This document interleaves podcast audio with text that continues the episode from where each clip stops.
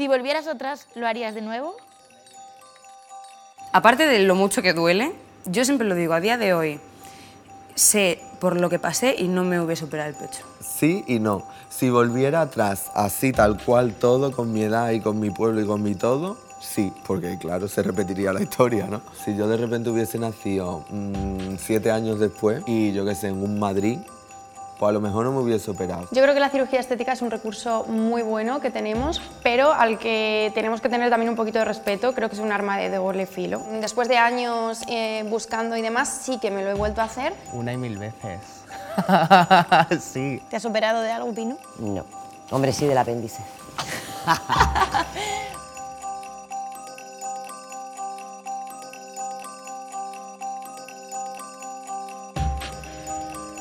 ¿De qué te has operado?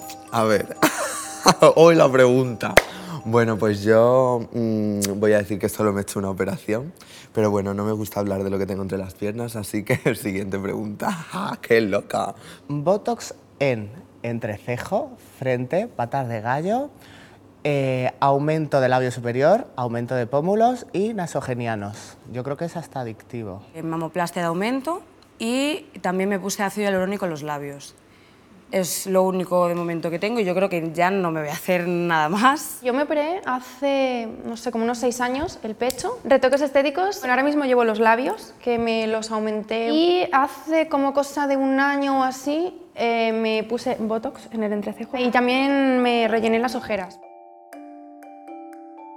A mí siempre me gustaron mucho las mujeres con mucho pecho, siem- siempre, toda la vida. Ya con 23, un poco más asentada, que ya dec- decidí que me iba a operar, lo llevaba pensando desde que era pequeña.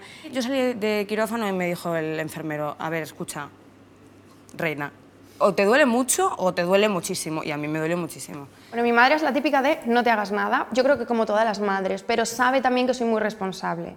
Es que creo que es el punto. Lo pasé mal porque me, me vendieron un poco que no dolía, que, que era una recuperación rápida. Es mentira. Medicada, muy medicada. Tienes que tener a alguien todo el rato que te ayude. Yo estaba con mi madre, por ejemplo, me bañaba, me hacía la comida, me, me daba de comer. A mí, cuando me puse ácido hialurónico hace muchos años, me migró hacia aquí arriba por una mala praxis. Pues yo me di cuenta de que no había salido como yo quería porque me lo dijeron en redes sociales. De ir a, a revisión con mi cirujano, bueno, ya te vas liando un poco, ¿no? Yo realmente tenía la boca muy bien y me puse un poco de ácido hialurónico para levantarme un poco el labio. Al principio, los primeros días, es horroroso y tienes la boca morada. Estuve llorando cinco días y luego se me asentaron. Sí, sí, lo pasé Y mal. de repente empezaron a decirme que tenía bigote, que supuestamente me pusieron mucha cantidad y eso pues no deberíamos haberlo hecho así. Bueno, no debería haberlo hecho así el profesional, pero muchas veces pues para ahorrar tiempo, para no tener que darte otra cita, pues te lo hacen en, en una sola vez, te ponen demasiada cantidad. Yo he pasado muchos años hasta que yo he conseguido como volver atrás y tener los labios que yo tenía antes. Yo me gusto. Yo me gusto y me da tanto miedo que a lo mejor si, si me quitaran un poquito de esto, ¿no? Y después mis facciones cambien y yo no me reconozca al sonreír, por ejemplo. Bueno, en el labio superior, que fue lo primero que me hice, no tenía absolutamente nada y fue un capricho. Como el que se lava la cara por la noche y se pone sus cremas, para mí el botox y el relleno de ácido es una manera de eh, mantener la piel. Cuando alguien se acerca y quiere decirte, pero tía, si eso es súper fácil y va a quedar eh, muy, eh, o sea, súper fresca y casi no se nota, la intención es que aún me quieren que me vea todavía mejor con algo tan sencillo. O sea, no hay mala intención, por lo menos en mi caso. Yo empecé a confiar en mi doctora cuando fui a retocarme por primera vez el labio, habían pasado dos meses y me dijo, no te pongas más. Y yo dije, entonces es que vamos bien, contigo vamos bien. Yo cuando me operé es que tenía 18 años y es que no me dio tiempo a pensarlo. Yo siento que aunque ahora me haya quitado mucha transfobia y esté feliz, eh, yo, como que no he llegado a decidirlo. Porque como yo soy trans y de pueblo, que empecé a hormonarme con 12 años, era como toda la vida en plan, ay, sí, bueno, eres trans, pero cuando llegues a 18 llegará el gran día y te pondrás coño, no sé qué. Y entonces como llegó y lo hicimos y súper contentas, como he cumplido mi sueño. Pero luego ya siendo más mayor, vengo a Madrid, de repente avanza todo, hay muchas más opciones y una dice, Joder, qué loca. En plan, me lo hice porque tocaba, no porque lo pensé bien, ¿sabes? Porque a veces cuando digo, ah, el coño de diseño no sé cuánto, es como, ¿y las tetas? Y si no quiero hacerme las tetas, me quedo con mis téticas de hormonal escándalo. La sociedad no te va a aceptar, hagas lo que hagas. ¿A quién acepta más la sociedad? ¿A mí o a la Yede? A lo mejor a Yede, pero tampoco. O sea, va a seguir subiendo transfobia aunque se haya operado viva, ¿sabes? Entonces es como aceptarnos no va por lo de las operaciones. Sí que es verdad que hay un poco más de, pues eso, si tienes cispassing, para que te lean como lo que quieres. Pues a lo mejor me tengo que poner la teta aquí para que me lean como mujer. ¿Crees que la cirugía a día de hoy está demasiado normalizada por la gente que es muy joven? La cirugía está muy normalizada. Yo creo que tengo muy pocas amigas que nos hayan hecho nada. Ahora yo estoy viendo niñas completamente, y niños, ¿eh? Eh, completamente eh, traumatizados porque es la palabra que te voy a poner, porque lo he visto con mis ojos. El, ¡Ah!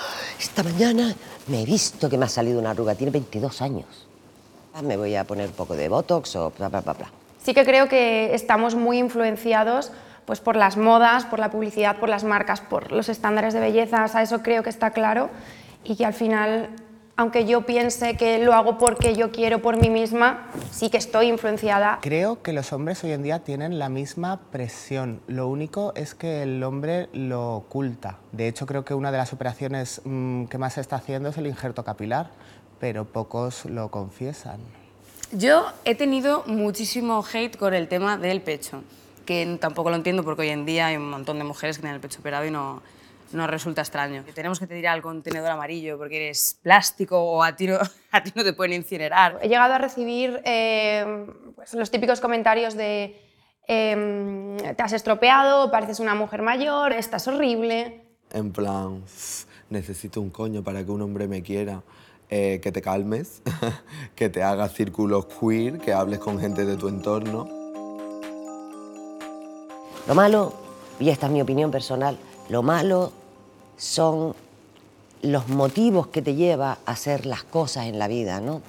Porque si mi motivo para hacerme algo, quitarme o ponerme, fuera mis miedos irracionales me llevan a no aceptarme a mí misma, habiendo otras cosas, como por ejemplo el, yo qué sé, tía, vete a terapia, habla con amiga, mírate al espejo 80.400 veces hasta que te acostumbres. Creo que primero siempre hay que pasar por terapia. Yo soy una persona, por ejemplo, que, que vive con TCA y estoy bastante en contra de hacerme una liposucción porque yo creo que está muy ligado a eh, la patología que yo tengo. Que desde luego que puede quitar complejo, pero la terapia también.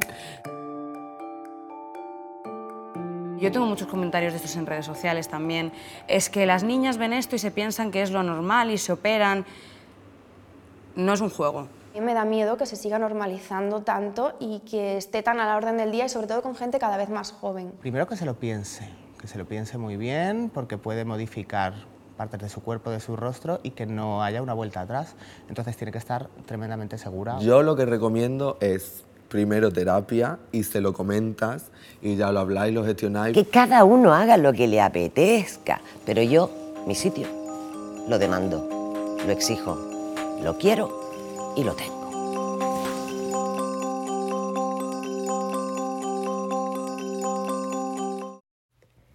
Si te ha gustado este podcast, no te pierdas nuestro Yo también, con historias impactantes en primera persona, y nuestro Frida Nippel, con entrevistas divertidas y profundas a invitados increíbles.